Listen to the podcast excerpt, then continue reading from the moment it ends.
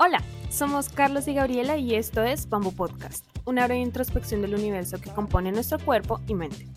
Nos gusta hablar de la travesía humana en entrevistas valiosas con profesionales de diversas áreas, o a través de monólogos introspectivos, o conectando ideas filosóficas en medio de una conversación casual. Todo con un toque dramático y generacional. Acompáñanos.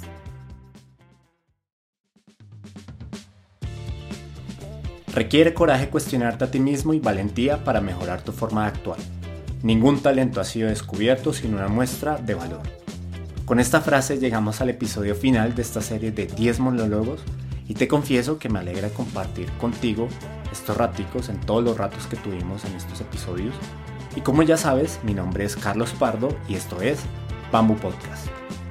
Hoy te voy a compartir las últimas reflexiones y te invito a que te desconectes un rato del día a día mientras va avanzando el, episodio. Te traigo historias e ideas para que juntos comprendamos mejor el universo que compone nuestro cuerpo y mente. Si te soy sincero, creo que uno debe tener este tipo de conversaciones, de reflexiones de vez en cuando, esas con las que conectas con cosas un poquito más profundas y puede ser con la compañía de alguien especial y qué tal con un cafecito o con unas cervecitas o un vino porque tú y yo sabemos que esas conversaciones fluyen muchísimo mejor con el alcohol o simplemente si sientes que necesitas tener estas conversaciones para conectar contigo mismo o con algo más. Y también pues no tiene que ser algo tan profundo, no es necesario, puede ser solo el chismecito, porque no me dejarás mentir en que no hay terapia más relajante que funcione mejor que el chisme, es una realidad, a todos nos gusta. ¿Y no te ha pasado que hablas y hablas con alguien que quieres y terminas con cansancio pero con una sensación de felicidad? Se va el tiempo volando, parece agua así entre los dedos y creo que son como bálsamos para la, para la monotonía. Y esa justo es la esencia que te quiero compartir en este podcast, que por un rato te hayas desconectado y te lleves algo de valor. Y sin más preámbulos, empecemos con la reflexión número 28. No puedes recibir si primero no das.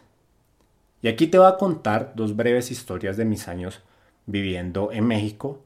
Una que es bonita y otra que es medio triste, pero termina siendo bonita.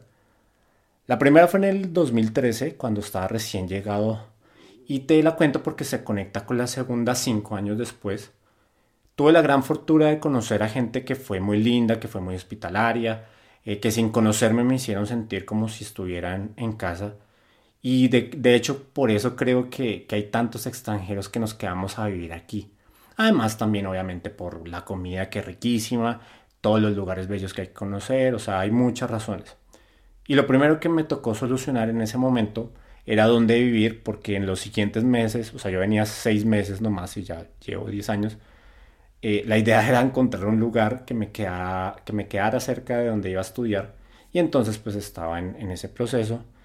Y, ahí estaba yo las primeras semanas buscando varios lugares, tocando puerta aquí, tocando puerta allá. Y no encontraba lugar, no encontraba dónde vivir. Y apenas llegué me había recibido una amiga y ella era colombiana y se regresaba en ese momento, entonces se regresaba a Bogotá y pues tenía que buscar de nuevo, o sea, me recibió un rato de ahí pues tenía que buscar. Ella muy linda me recomendó con, con alguien, con una amiga suya mexicana. Y así estuve saltando durante los primeros meses eh, con gente muy linda, o sea, que me recibió, me acogió en su, en su hogar, en su casa. Y, mm, y, pues la verdad ni los conocía, o sea, pero lo que sí es que siempre me trataron muy bien, como si me hubieran conocido de toda la vida. Y bueno, para no hacerte el cuento largo, recuerdo muchísimo y con cariño que la última persona que, que me ayudó eh, ella me dijo en algún momento que la generosidad, en una de esas charlas y conversaciones, como te decía hace un rato, que la generosidad era algo prestado que debías devolver cada vez que, te llegaba. Que era más o menos como llenar una maleta con, todo lo bonito que recibes de los demás y que tu obligación era devolver esas cositas para, para mantener esa maleta ligera. Porque era como tu vida, si solo buscas siempre llenarla, pues te sentirás pesado y muy, muy desconectado de, la realidad. No me lo dijo así tal cual, lo estoy parafraseando porque fue hace mucho tiempo, pero sí tengo muy presente la imagen mental. Y me encantó esa analogía y todavía trato de aplicarla en, mi vida. Y, y, después me dijo que si en algún momento tienes la oportunidad de recibir a alguien en tu casa, en tu casa perdón, hazlo. Una de las cosas más sanadoras de la vida es la, generosidad. Y claro, o sea, pues me, quedé pensando y dije así, pues eso es como una, una responsabilidad que tengo que, de, la forma en cómo fue recibido, pues yo tengo que recibir a los que vengan. Y, mm, y bueno, suena como muy bonito, no quiero que, tenga ahí como un toque de charla motivacional, porque, porque pues no, pero, pero lo que quería traer era resumir esa idea de la mejor manera posible, porque creo que eso lo tenemos que tener en cuenta, que tenemos que devolver lo que nos ha sido, ha sido dado. Y, bueno, la segunda historia fue en el terremoto del 2017 en Ciudad de México, aquel 19 de septiembre, que si vives aquí en Ciudad de México pareciera que se volvió una tradición que tiemble ese día cada año, está, está como raro eso. Eh, pero bueno, si, estás, si, no estás familiarizado, te cuento que eh, ese fue uno de los eventos más traumáticos que se ha vivido en mucho tiempo, porque fue un terremoto de 7.1 grados, creo que fue, y se cayeron muchísimos edificios en la ciudad, colapsó totalmente. Y durante los dos meses siguientes la ciudad estuvo de luto y, y, la verdad el ambiente se sentía muy, muy feo porque pues no, no se sabía qué, qué, iba a pasar, si iba a haber una nueva réplica, o sea, no, estaba, como muy feo el asunto. Pero lo que te quiero contar es que hubo, una demostración enorme de la generosidad mexicana a una escala que, que pues sobrepasaba cualquier entendimiento, cualquier cosa, cualquier lógica. Y bueno, había, pasó el terremoto, había centros de acopio por toda la ciudad, había muchísima gente dispuesta a ayudar, había muchísimos víveres, o sea, la verdad la, generosidad desbordó cualquier, cualquier idea que uno pueda tener al respecto. Y tanto así que, que en algún momento me acuerdo que, que, las autoridades dijeron, no, ya no lleve más cosas porque no hay lugar en donde almacenarlas. Y en todos esos lugares, en todas esas, esas situaciones, me enteré de, de, una historia memorable, una historia muy, muy triste, pero muy linda.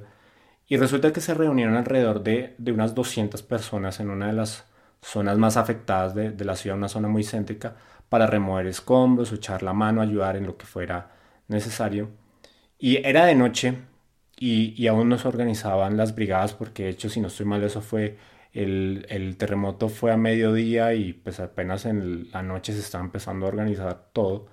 Y, esa noche empezó a llover muy, muy fuerte, o sea, imagínate, tras de que había, había total caos, había, había un terremoto muy fuerte, llueve en la noche y la gente pues no sabía qué hacer, o sea, todos los que estaban ahí llevaban ya un rato esperando y, y no sabían qué hacer y pues obviamente se estaba poniendo tenso el ambiente porque pues no, no había para dónde.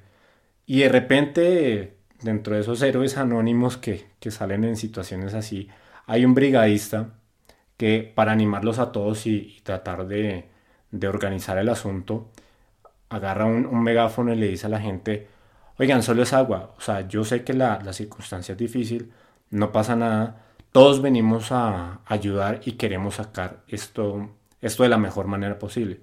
Mientras tanto, y esto sí es casi cita textual porque hasta estuvo en los noticieros, mientras tanto veamos qué podemos hacer y les voy a pedir que me ayuden. ¿Saben la canción de Cielito Lindo? Cielito Lindo es una canción de Pedro Infante muy, muy linda, que yo creo que tú alguna vez has escuchado. Y después les digo, necesito que se la canten a todos los que están entre los escombros y que sepan que los vamos a sacar. Obviamente toda la gente cantó con la lluvia y con, con toda la tragedia encima. O sea, te, imaginarás cómo habrá sido esa, esa, esa cena. Y, y, era un momento triste que, pues que sacó lo, mejor de, las personas. Y, bueno, ahí pues la gente se motivó muchísimo, o sea, como que esos momentos, esos pequeños momentos de conexión y de felicidad son lo, que nos permiten seguir adelante. Y, ahí fue cuando entendí, al escuchar eso y ver como todo este tipo de situaciones en, la ciudad, que esa generosidad que, que había recibido muchísimos años antes, hacía parte de la cultura mexicana, o sea, que hace parte de su, de su ADN y se demostraba sin importar la, la, situación, o sea, no importa que seas extranjero, nacional, eso no, eso es secundario. Y, y que esa es la, yo creo, y bueno, esto es mi opinión, que esa es la razón principal para que sea un país con tanta riqueza ancestral y, material. Y, em, Y definitivamente, y, porque es un episodio de cierre, además un episodio final, esta reflexión se la debo a México, a, este, a México lindo y querido. Y de corazón, gracias por tanto y espero pues retribuir de la misma, de la misma manera y dejarte con esa reflexión. Que si queremos que las cosas nos, nos lleguen, primero tenemos que, que darlas de alguna manera. Y dicho esto, vámonos con la reflexión número 29. Somos pequeños en el universo y sin embargo somos soberbios. Y suena medio rara, de hecho cada una de estas tres historias, de estas tres reflexiones son diferentes entre sí, pero permíteme explicarme esta a qué se refiere. Resulta que por allá en el, en el año 2013, una sonda espacial, que una sonda espacial es como una nave, una nave pequeña no tripulada, eh, que recolecta información en el espacio de los cometas, de, los planetas, bueno, todo, eso.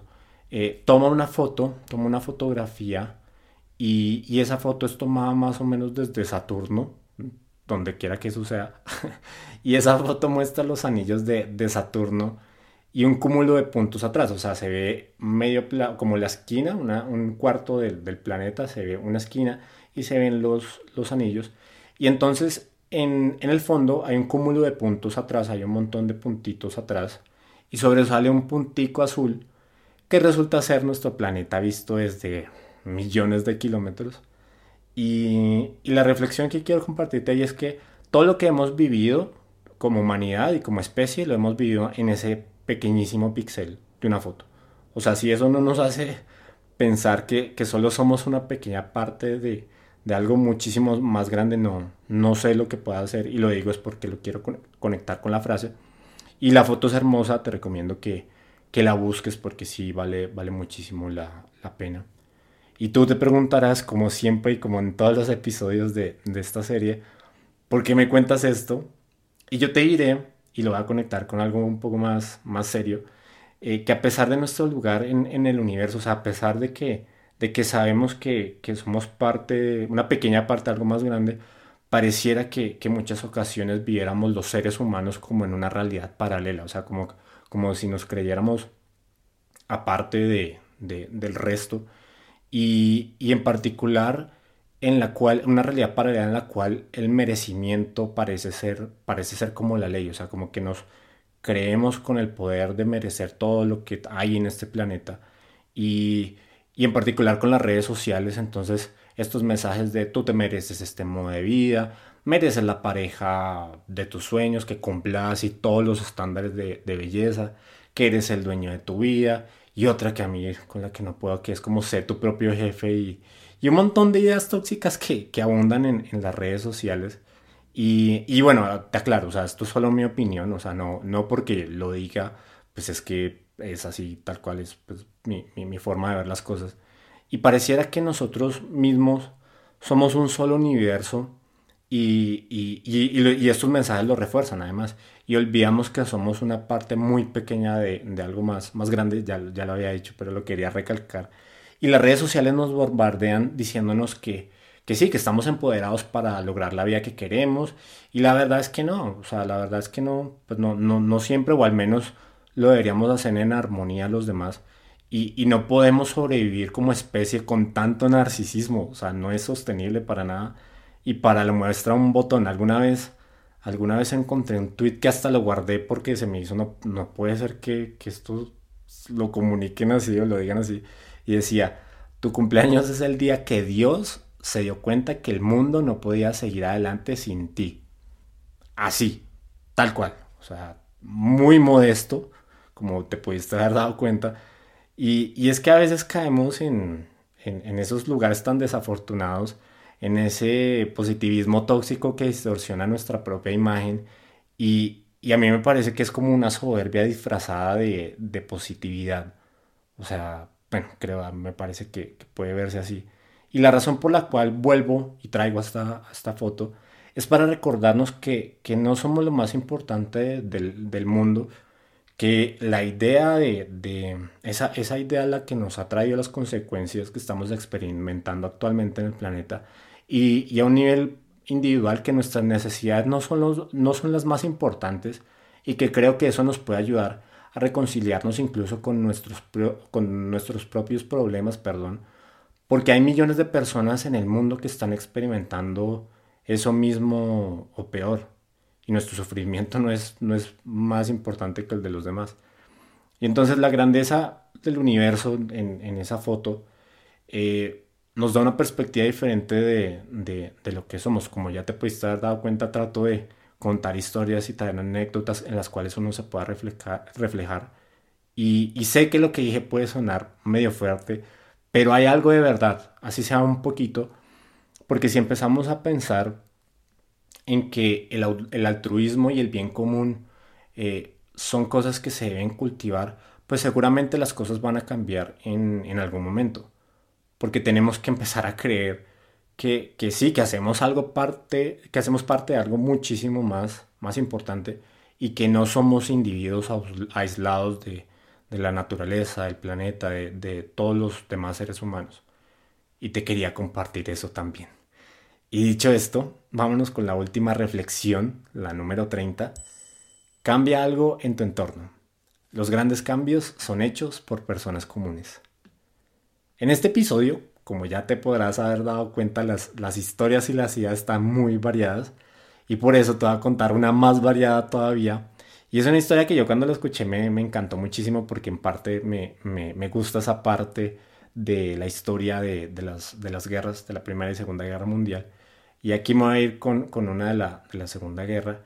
Y resulta que era 1942 y los nazis seguían avanzando por, por toda Europa, ya, ya casi tenían pues buena parte de, de, territorio ocupado.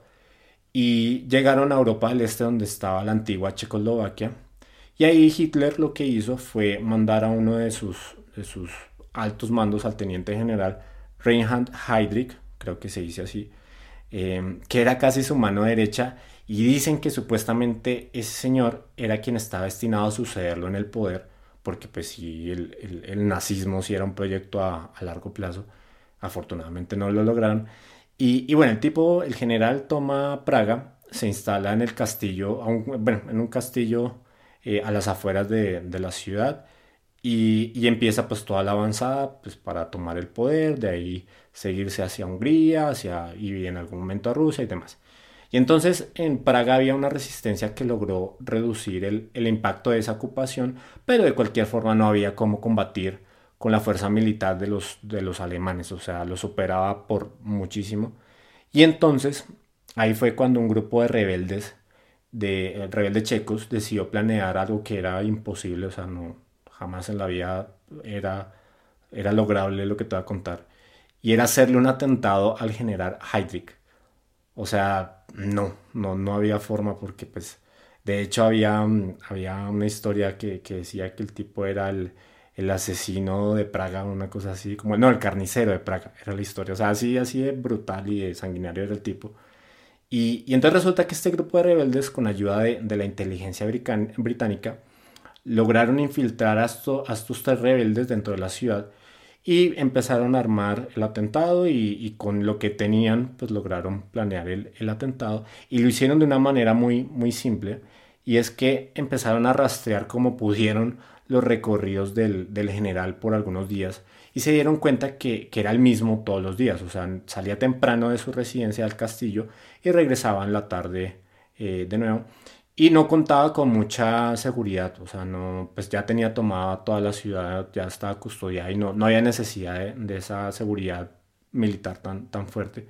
Y, y, además tenían una creencia de que pues era, pues teniendo el rango que tenía, pues nadie iba a hacer algo en su contra porque pues sabía de las consecuencias, sabía que podía pasar si intentaban algo así.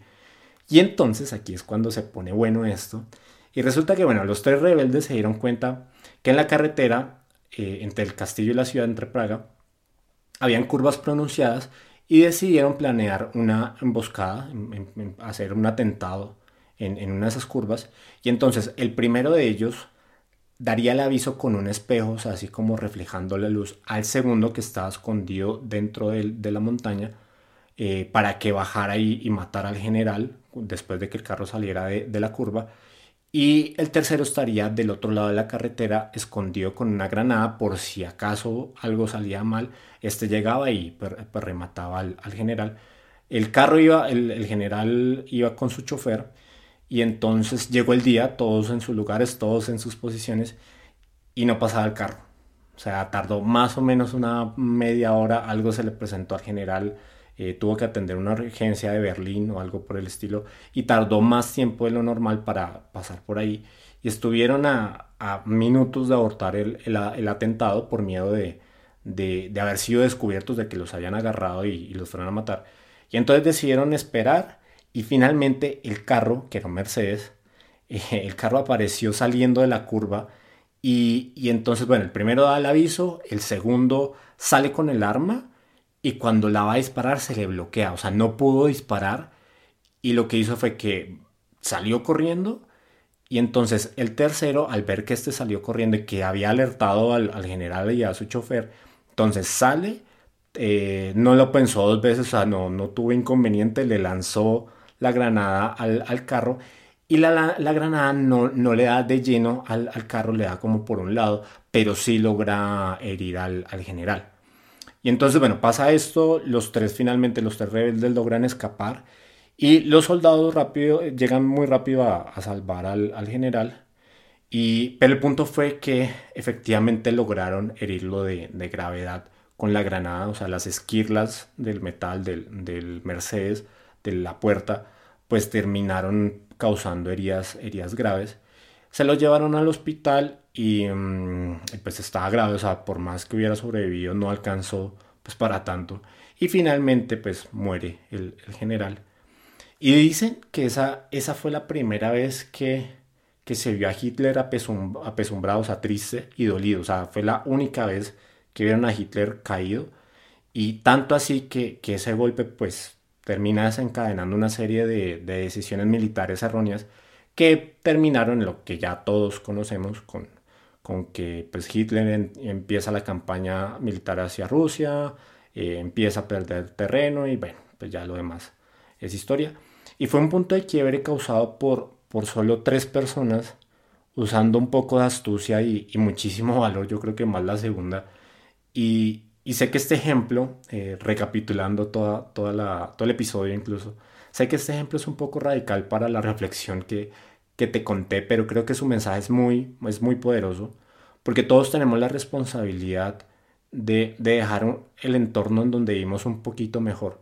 O sea, si llegamos a este mundo y lo dejamos peor de lo que estamos, pues no vinimos a hacer nada, vinimos a, a perder el tiempo.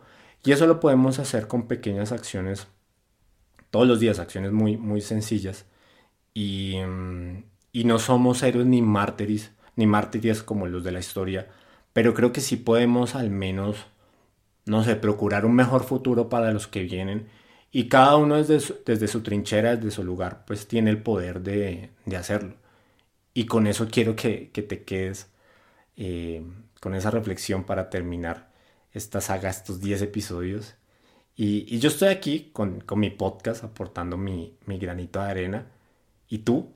¿Qué crees que puedes estar haciendo para, para hacer un pequeño cambio en, en este mundo?